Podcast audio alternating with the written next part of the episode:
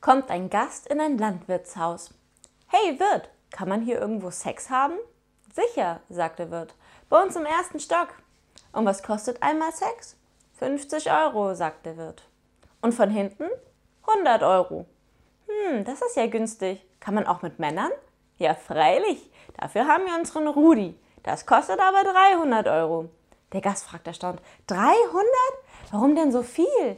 Der Wirt antwortet: Das kann ich dir leicht erklären. Schau, 100 Euro für mich. Ich mag das nämlich nicht. 100 Euro für den Pfarrer, der das auch nicht mag. Da unterbricht der Gast und sagt: Na, dann sind es ja wohl die letzten 100 Euro für Rudi. Nein, die sind für Hans und Kurt. Die halten Rudi fest. Der mag das nämlich auch nicht.